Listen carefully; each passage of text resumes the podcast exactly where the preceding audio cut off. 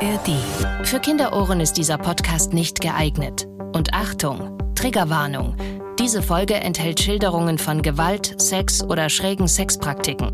Einige Menschen können auf entsprechende Szenen sensibel reagieren. Bayern 3 True Crime. True Crime. Tödliche Verbrechen. Ein Podcast von Bayern 3. Jonas ist mit seinen beiden Kumpels Nino und Felix auf dem Rückweg zur Wohnung. Sie haben sich mit ein paar Flaschen Energy Drinks ausgerüstet, wollen noch ein bisschen abhängen, Musik hören, noch eine Runde zocken. Während sie die Treppen zur Wohnung von Jonas rauflaufen, überlegen sie noch zusammen, was sie jetzt als erstes machen wollen. Plötzlich fliegt im ersten Stock die Wohnungstür des Nachbarn auf. Jonas erkennt ihn. Es ist Herr Groß. Der schreit, es reicht! In der Hand hält er etwas Längliches, eingewickelt in eine schwarze Stofftasche. Strafverteidiger Dr. Alexander Stevens erzählt im Gespräch mit Bayern 3 Moderatorin Jacqueline Bell von wahren Verbrechen. Hello, hello, hello. Schön, dass ihr bei uns seid bei einer neuen Folge unseres True Crime Podcasts. Ihr wisst ja, unsere ganzen Folgen findet ihr auch in der ARD Audiothek App. Also guckt da auch gerne mal rein. Und heute bin ich froh, dass äh, mein Strafverteidiger an meiner Seite ist, denn äh, ja, es gab einen kleinen Unfall zu Hause mit deinem C und deinem Laptop, aber du hast es zum Glück hierher geschafft. Hergehumpelt ist er. Hinkennt, ja, ja. mit etwas Zeitverzug, aber das bin ich ja schon von Jackie gewöhnt, von dem her waren wir fast zeitgleich hier. Ne? Ja. Dr. Alexander Stevens, was war da zu Hause los? Nein, ich, ich kann nicht beruhigen. Ich hatte mir meinen Laptop schon bereitgestellt, damit ich ihn bloß nicht vergesse, wenn ich heute zu dir eile. Und hatte dann in der Früh vergessen, dass er da am Boden liegt und bin dann barfuß volle Wucht gegen diesen Laptop gestoßen. Und ja, und dann hat es auch geblutet. Und ich bin aber so ein Typ, ich gucke da nicht hin. Ne? Was ich nicht weiß, macht mir nicht heiß. Also ich habe jetzt auch keine Ahnung, wie der C aussieht. Also wenn er dann irgendwann abfault, ne, dann äh, solltest du mal zum Arzt gehen. Okay. Ja? Kommen wir doch direkt mal zu unserem heutigen Fall, Alex. Ihr wisst, wir geben die Geschichte sinngemäß wieder, haben aber Details und die Namen der Beteiligten zum Schutz ihrer Familien geändert. Es ist Samstagnacht im August. Die Luft ist warm und lau, selbst um 1 Uhr morgens noch. Und die Stimmung bei dem 18-jährigen Jonas und seinen beiden Freunden ist gut. Sie leben in einer bayerischen Vorstadt, in der nicht allzu viel geboten ist. Zusammen aber haben sie immer Spaß und verbringen ihre Freizeit oft miteinander. Meistens bei Jonas zu Hause. Seine Familie wohnt in einem Mehrfamilienhaus, nicht weit von einer Tankstelle entfernt. Da können sie auch spät abends immer schnell mal rüberlaufen für Getränke und Snacks. So auch heute. Jonas ist mit seinen beiden Kumpels Nino und Felix auf dem Rückweg zur Wohnung. Sie haben sich mit ein paar Flaschen Energy Drinks ausgerüstet, wollen noch ein bisschen abhängen, Musik hören, noch eine Runde zocken. Während sie die Treppen zur Wohnung von Jonas rauflaufen, überlegen sie noch zusammen, was sie jetzt als erstes machen wollen. Plötzlich fliegt im ersten Stock die Wohnungstür des Nachbarn auf. Jonas erkennt ihn. Es ist Herr Groß. Der schreit, es reicht! In der Hand hält er etwas Längliches, eingewickelt in eine schwarze Stofftasche. Die drei verstehen nicht sofort, was los ist, bleiben irritiert auf den Treppenstufen stehen.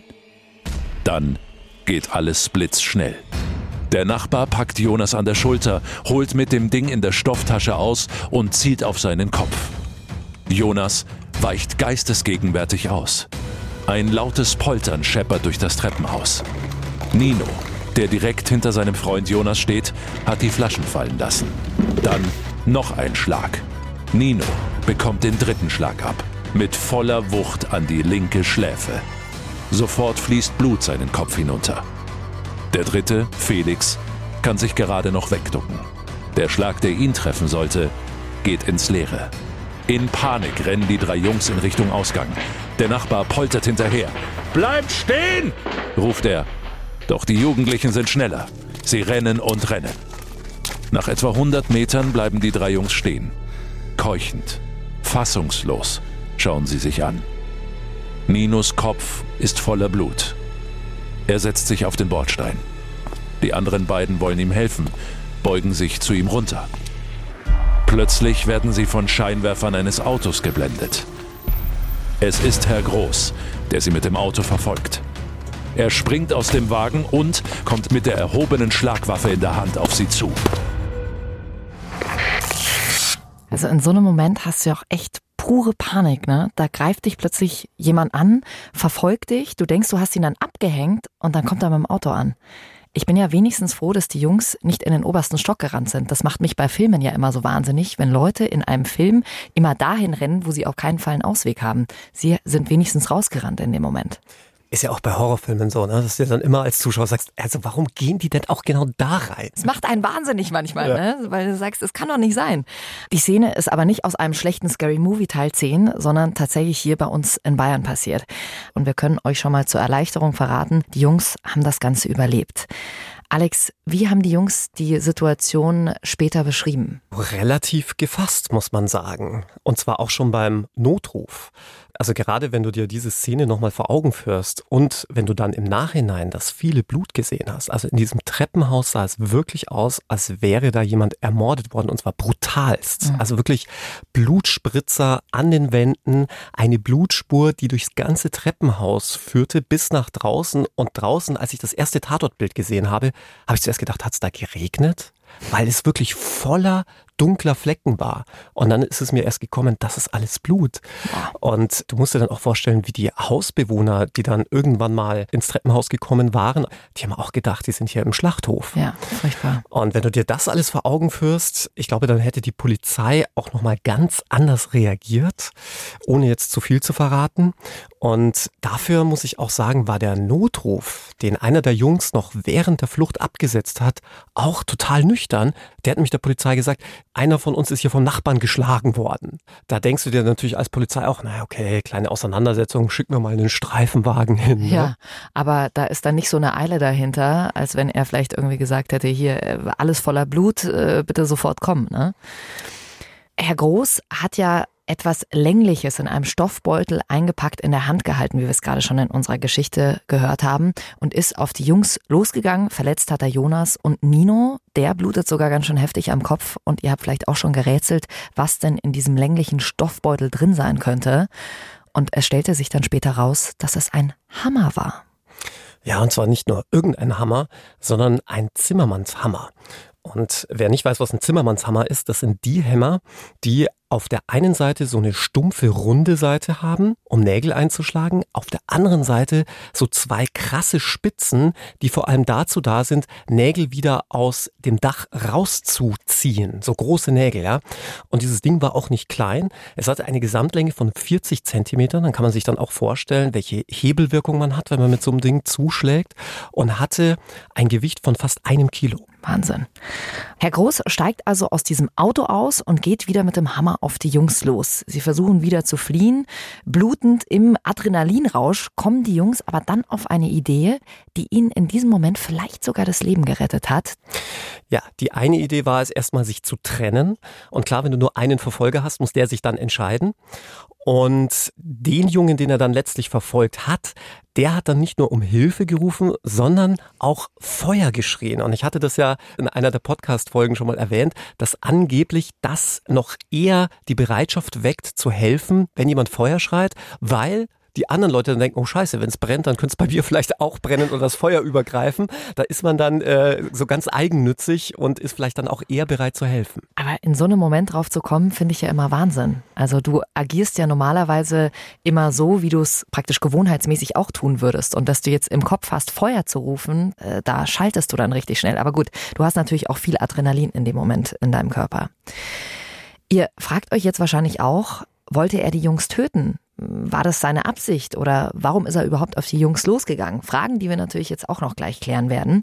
Alex, lass uns vorher noch mal kurz darüber sprechen, wie sich Herr Groß verhalten hat, als er festgenommen wurde. Ja, man muss auch hier sagen, da war viel dem Zufall geschuldet, denn die Jungs waren in eine Richtung gelaufen, aus der dann auch ausgerechnet die Polizei angefahren kam. Und die Jungs haben dann auch sofort reagiert und der Polizei bedeutet, dass der Mann, der ihnen gerade im Auto entgegenkommt, der Täter ist. Die Polizisten mussten sich natürlich auch erstmal einen Überblick verschaffen und haben dann aber auch blitzschnell und richtig reagiert und diesen Mann im Auto, der ihnen entgegenkam, erstmal angehalten. Und der Herr Groß kurbelt das Fenster runter und sagt erstmal, ja, Herr Wachtmeister, ich wusste mich jetzt auch nicht anders zu wehren. Ja, die haben mich angegriffen und außerdem musste ich denen jetzt mal einen Denkzettel verpassen. Immer diese Ruhestörungen. Und der Polizist wusste auch erstmal gar nicht, was jetzt hier los war, ja. Und bat Herrn Groß, erstmal sein Auto an die Seite zu fahren und auszusteigen. Ja, aber es hat sich ja dann doch relativ schnell aufgeklärt, dass Herr Groß nicht das Opfer war. Ja, es kam noch eine zweite Polizeistreife, die war wahrscheinlich selbst kreidebleich, als sie dann Nino blutüberströmt am Straßenrand sitzen sehen und dann relativ schnell klar war, wer hier Opfer und wer Täter war. Vermutlich derjenige, der den Hammer im Auto bei sich auf dem Beifahrersitz immer noch in der Stofftüte eingewickelt hatte. Ja. Und die drei Jungs saßen da wirklich völlig verstört hatten selbst, glaube ich, noch gar nicht realisiert, was da eigentlich passiert war. Und auch diese Aussage, dass er ihnen einen Denkzettel verpassen wollte wegen Ruhestörungen. Es hieß dann auch in der Presse, wie ich es gelesen habe, dass er gesagt hat, ich dachte, ich jage noch ein bisschen. Da war ja dann wohl relativ schnell klar, wer hier Opfer und wer Täter ist. Und genau deshalb hat man Herrn Groß dann auch die vorläufige Festnahme erklärt und ihn erstmal aufs Revier gebracht. Alex, wie schlimm waren denn die Verletzungen bei Nino? Wieder erwarten gar nicht so schlimm. Also nochmal, wenn man sich das Blutspurenbild angesehen hat, ja, muss man wirklich davon ausgehen, dass hier entweder ein Mensch brutalst ermordet wurde oder aber vielleicht sogar mehrere hier verletzt waren, will man eigentlich gar nicht glauben, wie krass eine dann, wie sich herausstellen sollte, relativ kleine Wunde bluten kann. Er hatte eine Rissquetschwunde über dem Ohr, die einfach extrem stark geblutet hat, aber ohne jegliche knöcherne Verletzung. Also es gab jetzt keine Lochfraktur, also dass der Hammer irgendwie in den Schädel eingedrungen wäre. Es gab kein Schädelhirntrauma. Auf gut Deutsch, man hat das Ganze zusammengeflickt mit zwei, drei Stichen Glück im Unglück, könnte man sagen. Trotzdem natürlich eine Nacht, die du niemals wieder vergessen wirst. Also ein Trauma, das du da natürlich auch erleidest. Der Fall landet dann natürlich vor Gericht und du bzw. dein Partner in der Kanzlei, ihr habt in dem Fall die Opferseite vertreten. Wie hast du die Jungs denn so wahrgenommen? Was waren das für Typen? Allesamt gut erzogene Jungs im jugendlichen Alter. Vor Gericht würde man sagen, alterstypisch entwickelt. Ja, also wie halt so 16, 17, 18-jährige Jungs halt sind alterstypisch entwickelt. Das äh, könnte auch in irgendeinem Zeugnis drinstehen. Ja. Die Leistungen waren befriedigend. Und also einfach Jungs, die auch nicht irgendwie strafrechtlich schon mal in Erscheinung getreten wären oder dafür bekannt wären, irgendwelche Randalierer zu sein oder ähnliches. Ja klar, wenn sie dann so im Anzug vor dir sitzen, ne? Mhm. in deiner Kanzlei, dann sind das schon wohlerzogene Jungs. Ihr stellt euch jetzt bestimmt die Frage, warum ist Herr Groß, der Nachbar, so dermaßen aggressiv? Wir haben schon gehört, er wollte für Ruhe sorgen. Und er hat ja auch geschrien, jetzt reicht's. Und das war ja auch nicht das erste Mal, dass es Streitigkeiten zwischen den Familien gab. Herr Groß hat sich oft über Lärm aus der Wohnung beschwert. Die Frau von ihm hat auch während der Gerichtsverhandlung erzählt, dass es auf dem Balkon einen Rülpswettbewerb gab. Und äh, dass sie die Jungs dann aufgefordert hatte, damit aufzuhören. Und dann kam nur ein Warum. Also bei dem Beispiel mit dem Rülpswettbewerb mussten alle Prozessbeteiligten schmunzeln, weil ich glaube, jeder, auch der Richter oder die ganze Richterbank, konnte sich da, ich sag mal, in dem einen oder anderen wiedererkennen, weil ganz ehrlich, als Jugendlicher, was hat man da nicht alles gemacht? Und selbst wenn es diesen ominösen Rülpswettbewerb tatsächlich gegeben haben soll, was die Jugendlichen im Übrigen in Abrede stellten, muss man doch sagen, ist doch sicherlich kein Grund, mit einem Zimmermannshammer dann irgendwann mal auf jemanden loszugehen. Was sich im Laufe des Prozesses durch eine Vielzahl von Zeugenaussagen auch herausgestellt hatte, war, dass das Haus tatsächlich sehr hellhörig war. Mhm. Umgekehrt aber nur die Familie Groß Probleme mit einzelnen Parteien in diesem Haus hatte. Die anderen Parteien sich nie irgendwie über Jonas und die Jungs oder seine Familie beschwert hätten. Eine der Nachbarinnen hatte dann ausgesagt, dass sie auch mit Herrn Groß Probleme hatte. Der sei sogar so weit gegangen, mit so einer Art Clipboard eines Tages von Haustür zu Haustür gegangen zu sein, auf dem er so eine Liste hatte, auf der er verschiedene Fragen abhaken konnte. Und da stand dann zum Beispiel auch drauf, rauchen Sie, rauchen Sie auch nachts? Meinen Sie nicht, dass man Rollos zwischen 19 und 20 Uhr betätigen sollte? Also er schien in der Hinsicht schon auch sehr kleinkariert zu sein. Eigentlich so ein Nachbar, den man um Gottes Willen nicht haben will im Haus. Frau Groß wiederum hat vor Gericht ja auch gesagt, dass die Geruchsbelästigung durch den Zigarettenrauch und generell die Lärmbelästigung durch viele Partys doch sehr extrem gewesen sei. Also so eine typische Nachbarschaftsstreitigkeit. Auf der einen Seite Familie Groß, die sich einfach extrem gestört gefühlt hat von Jonas und auf der anderen Seite aber auch die anderen Hausbewohner, die teilweise auch gesagt haben, dass das Verhalten von Herrn Groß auch nicht ganz in Ordnung war, also dass er sehr picky war. Und Herr Groß hatte auch mit einer Nachbarin, das fällt mir gerade ein, einen besonders merkwürdigen Streit. Er hatte ein Problem damit, dass sie nachts immer zum Rauchen rausging und hat dann eine selbstgebastelte Alarmanlage installiert, die dann immer einen Sirenenton ertönen ließ, wenn sie nachts auf den Balkon gegangen ist, so mit Blitzlicht und was weiß ich. Und vielleicht äh, denkt ihr jetzt gerade auch, Mensch, bin ich froh, so tolle Nachbarn zu haben. So geht's mir gerade in dem Moment, weil ich wirklich nur super Nachbarn habe. Was sind denn die häufigsten Gründe für Nachbarschaftsstreitigkeiten? Ist es die Lärmbelästigung? Ja, Lärmbelästigung steht sicherlich ganz weit oben, aber dann sind es auch andere Sachen wie Abfallbeseitigung. Also der Klassiker, dass das Laub des Baumes des Nachbarn auf dein Grundstück fällt und du damit nicht einverstanden bist. Oder aber Putzdienste, Winterdienste.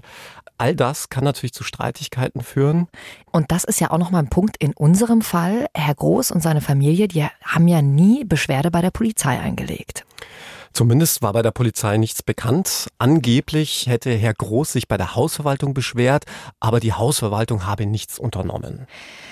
Herr Groß wird also in unserem Fall angeklagt. Und jetzt überlegt ihr als erfahrene True Crimer natürlich auch schon ganz eifrig, wegen was könnte er denn angeklagt werden? Vielleicht gefährliche Körperverletzung, versuchter Totschlag, versuchter Mord? Alex, ich hätte jetzt im ersten Moment auf versuchten Totschlag getippt. Ja, gar nicht schlecht. Denn jeder weiß, dass wenn ich mit einem Hammer auf den Kopf eines anderen einschlage, das nicht immer so glimpflich ausgehen kann wie in unserem Fall, sondern ganz im Gegenteil. Und dann sind wir ja bei diesem alten juristischen Problem. Um sich des Totschlags oder gar des Mordes strafbar zu machen, muss man vorsätzlich handeln, also mit Wissen und Wollen. Wenn man sich aber jetzt irgendwie denkt, ich will die jetzt nicht unbedingt umbringen, kann man trotzdem noch wegen eines vorsätzlichen Tötungsdeliktes oder generell wegen eines vorsätzlichen Deliktes angeklagt und verurteilt werden, wenn man um die Gefährlichkeit des Tatmittels weiß mhm. und man das Ganze billigend in Kauf nimmt. Genau davon ist die Polizei und auch die Staatsanwaltschaft ausgegangen.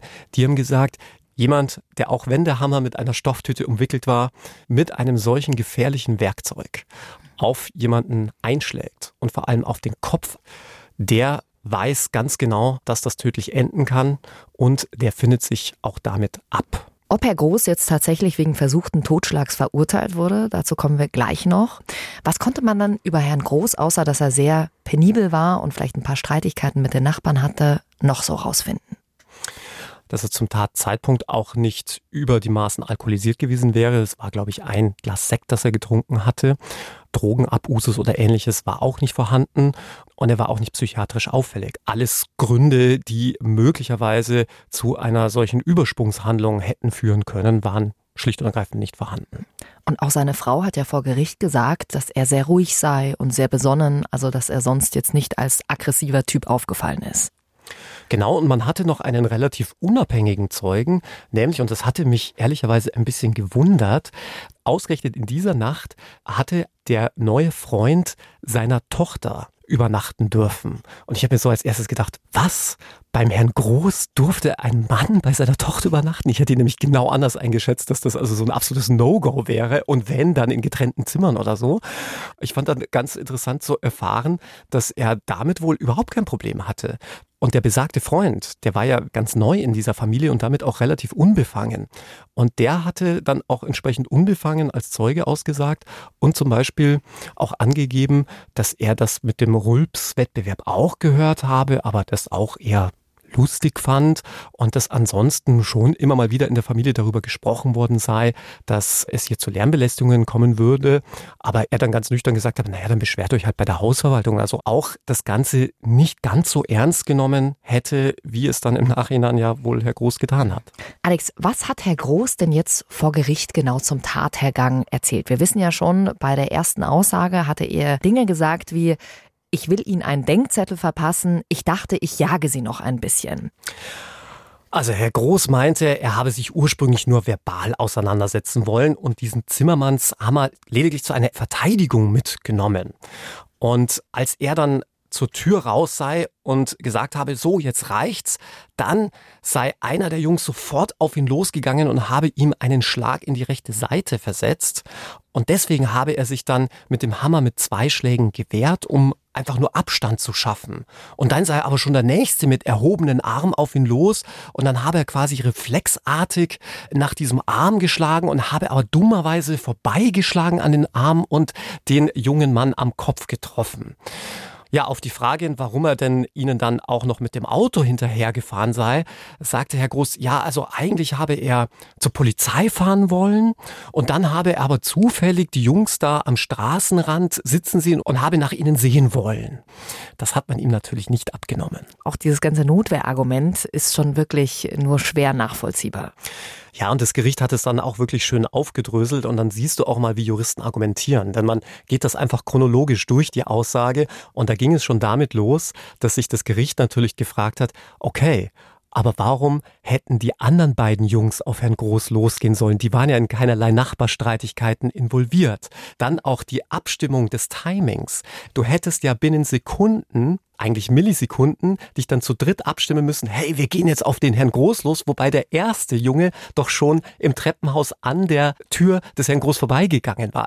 Und der Groß hatte zum Beispiel auch angegeben, dass sie Bierflaschen in der Hand gehabt hätten und das sei also auch total gefährlich für ihn gewesen. Aber es waren ja keine Bierflaschen. Wir wissen es ja aus der Geschichte, es waren Energy Drinks. Die Ermittlungsbehörden sind sogar so weit gegangen, sich die Überwachungsaufnahmen aus der Tankstelle zu holen, um zu gucken, was sie wirklich gekauft hatten. Und auch am Tatort fand man entsprechende Energy Drinks, die auch ganz anders aussehen wie Bierflaschen. Also auch das konnte man Herrn Groß nicht wirklich abnehmen. In Plastikflaschen auch. In Plastikflaschen, ja. genau. Und dass er einerseits sagt, er wollte ihnen einen Denkzettel verpassen, andererseits wollte er angegriffen worden sein. Was soll denn bitte schon der Denkzettel gewesen sein? Jetzt reicht's oder ja. was? Und ich meine, dass er auch so weit geht, diesen Hammer in eine Stofftasche zu wickeln Wobei sich jetzt im Nachhinein nicht aufklären ließ, hatte er das gemacht, um die Schläge möglicherweise abzudämpfen, damit sie nicht ganz so schwere Verletzungen hervorrufen? Oder hat er es gemacht, und das wäre natürlich wirklich krass, um die Waffe zu verschleiern, zu verstecken, sodass die Jungs überhaupt nicht wissen, mit was er da eigentlich zuschlägt? Aber da ist man zu keinem Ergebnis gekommen, was es mit dem Stoffbeutel jetzt wirklich auf sich hatte. Dazu hat er sich dann nicht geäußert. Es gab noch einen weiteren Punkt, nämlich dieses Nachtatverhalten. Und das hat ihm das Gericht natürlich auch später dann strafschärfend zur Last gelegt, dass er ihnen dann noch hinterher ist. Auch das macht er überhaupt keinen Sinn. Sinn, denn wenn du angegriffen wirst, dann verbarrikadierst du dich vielleicht bei dir zu Hause oder rennst selber weg. Du fährst deinen Angreifern doch nicht auch noch hinterher.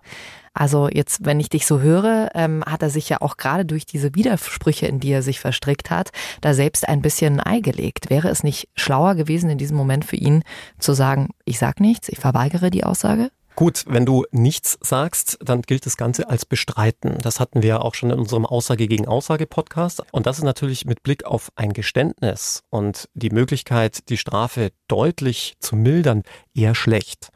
Ich glaube, die Verteidigungsstrategie hier war, durchaus einzuräumen, dass man hier ein Fehlverhalten an den Tag gelegt habe, aber das Ganze dann auch so ein bisschen zu rechtfertigen, vielleicht auch, und das darf man immer nicht vergessen, gar nicht so sehr, um vor Gericht toll dazustehen, sondern denk an die Familie. Das ist ja ganz häufig bei Tötungsdelikten so, dass sie selbst bei den absurdesten Einlassungen sich dazu hinreißen lassen, absoluten Quatsch zu erzählen, nur damit die Familie das wenigstens glaubt. Hm. Ich erinnere da einfach an diese Geschichte mit dem Typen, der diese Leichensäcke bei eBay schon bestellt hatte und der also wirklich der Tat sowas von überführt war und trotzdem sich hinstellte vor Gericht und sagte, ich bin unschuldig. Hm. Ja, ganz klar, er wusste, dass er verurteilt werden würde, aber er wollte, dass seine Frau, seine Kinder weiterhin zu ihm halten. Jetzt hast du schon gesagt, das Gericht äh, hat da schon so ein paar Widersprüche aufgedeckt. Auch generell war es ja so, dass praktisch eine Aussage, also von Herrn Groß, gegen drei Aussagen von den Jungs stand. Auch von außen würde man gleich sagen, ziemlich schlechte Karten für Herrn Groß, oder? Ja, ist eine sehr gute Frage, weil man das so bei sich abgespeichert hat. Je mehr Aussagen auf der einen Seite sind, desto schlechter für die andere Seite. Aber so ist es zumindest im Strafrecht nicht. Denn im Strafrecht schaut man sich natürlich an, in welchem Verhältnis stehen diese Zeugen zueinander. Und da gibt es die sogenannten Lagerzeugen. Und das hat man ganz häufig bei Polizeizeugen. Denn nicht selten hast du die Aussage eines Beschuldigten, der zum Beispiel sagt, er sei von der Polizei geschlagen worden. Und dann hast du zwei, vier oder noch mehr Polizisten, die sagen, nee, nee, es war genau umgekehrt. Und da hättest du ja quasi nie eine Chance, dagegen anzukommen, nur weil die Polizisten zahlenmäßig überlegen sind. Und da hat die Rechtsprechung über die Zeit sich dahingehend entwickelt, dass man sagt, na ja, aber Moment mal, man muss sich schon auch angucken, ob diese Zeugen alle in einer Verbindung zueinander stehen, also in einem Lager. Und wenn das so ist, weil sie zum Beispiel beruflich miteinander verbunden sind oder familiär oder enge Freunde sind, dann haben sie zum Beispiel durchaus möglicherweise auch einen Grund, sich abgesprochen zu haben. Vielleicht, wenn sie auch sehr eng miteinander in Verbindung stehen, sprechen sie über den Fall und dann, wissen wir ja selbst, äh, verblassen die Erinnerungen und man gleicht das so ein bisschen an. Und dann gilt, dass alle Zeugenaussagen aus diesem Lager nur als eine Aussage gewertet werden. Ah. Und dann steht wieder Aussage gegen Aussage. Ach, Wahnsinn. Herr Groß wurde verurteilt zu drei Jahren Haft und neun Monaten wegen gefährlicher Körperverletzung und versuchter gefährlicher Körperverletzung. Ich hatte ja vorhin in den Raum geworfen, es könnte versuchter Totschlag sein. Warum hat das Gericht ihn nicht deshalb verurteilt? Der Bundesgerichtshof sagt, die Hemmschwelle, jemanden zu töten, ist so hoch, dass sich das schon auch irgendwo in der Tat manifestieren muss. Und da ist das Gericht zu dem Ergebnis gekommen, dass das hier gerade nicht der Fall war. Er hat zwar mit einem Hammer unter anderem auf den Kopf eines der Jungen eingeschlagen, aber man hat ihm zugute gehalten, dass er vielleicht diesen Stoffbeutel doch dazu verwendet hatte, die Schläge abzudämpfen dann hatte man herausgefunden, dass diese Schläge nicht mit voller Wucht ausgeführt worden waren. Es war ja auch hier in Anführungszeichen gesprochen nur eine Rissquetschverletzung. Es kam zu keiner knöchernen Verletzung und was das Gericht Herrn Groß auch noch zugute hielt, war, dass er eben nur mit der stumpfen Seite zugeschlagen hatte, nicht mit der spitzen Seite. Und jetzt kommt's. Das Gericht hat völlig zu Recht gesagt, jemand, der einen Denkzettel verpassen will, der will ja nicht töten. Er will mhm. ja einen Denkzettel verpassen. Du sollst ja auch im Nachhinein noch daran denken können. Mhm. Wie zufrieden wart ihr mit diesem Urteil damals? Du hast nochmal äh, als Reminder eins der Opfer vertreten.